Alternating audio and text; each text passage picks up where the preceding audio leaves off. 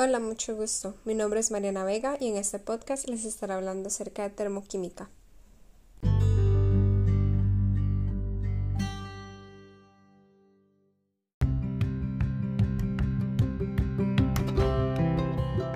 El primer tema que estaremos hablando es acerca de su naturaleza y los tipos de energía.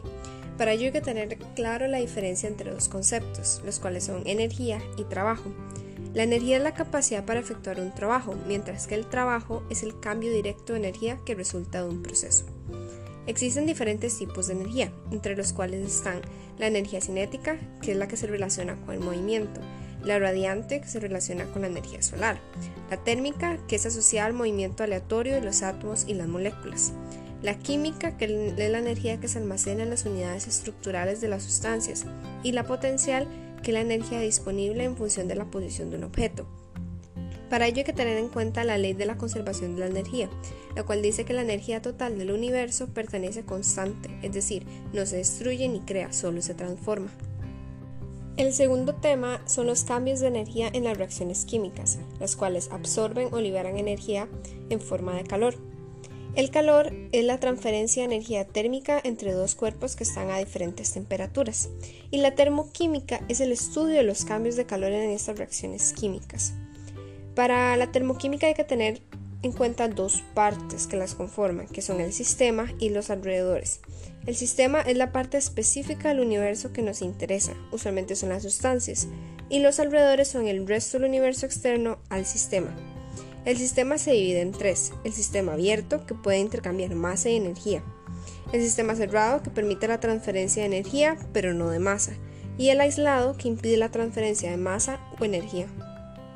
Por otra parte, en las reacciones químicas existen dos procesos relacionados al calor, los cuales son los procesos exotérmicos y endotérmicos.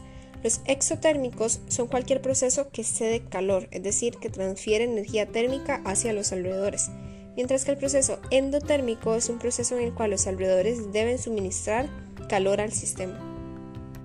El último tema del que estaremos hablando es la calorimetría, que es la medición de los cambios de calor. Para ello hay que entender dos datos, que son el calor específico representado con una S y la capacidad calorífica representada con una C. El calor específico es la cantidad de calor que se requiere para elevar un grado Celsius la temperatura de un gramo de la sustancia es una propiedad intensiva, mientras que la capacidad calorífica es la cantidad de calor que se requiere para elevar un grado Celsius la temperatura de una determinada cantidad de la sustancia y es una propiedad extensiva. Su relación es que la capacidad calorífica, es decir, C, es igual a la masa en gramos de la sustancia por el calor específico, es decir, S. De igual forma, existen dos tipos, los cuales son calorimetría a volumen constante y calorimetría a presión constante.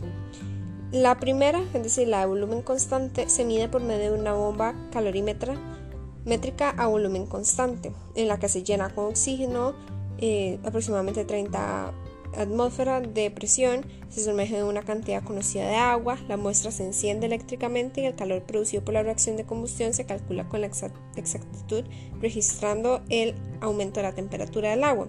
De igual forma, el calor liberado por la muestra es absorbido por el agua y por el calorímetro, y el agua y la bomba constituyen un sistema aislado, ya que este se encuentra totalmente cerrado para evitar la pérdida de calor. Su fórmula sería Q sistema es igual a Q calorímetro más Q reacción, dando así que por ley el Q sistema debe de ser igual a cero.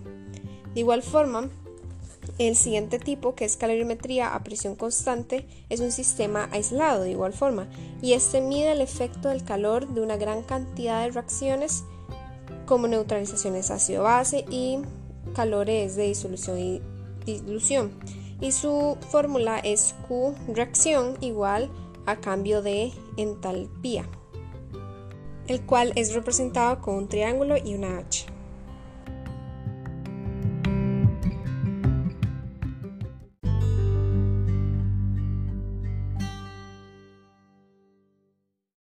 Y con esto estaría finalizando este podcast. Espero que les haya sido de gran ayuda y hayan podido comprender lo que es la termoquímica y algunos de sus conceptos importantes. Muchas gracias.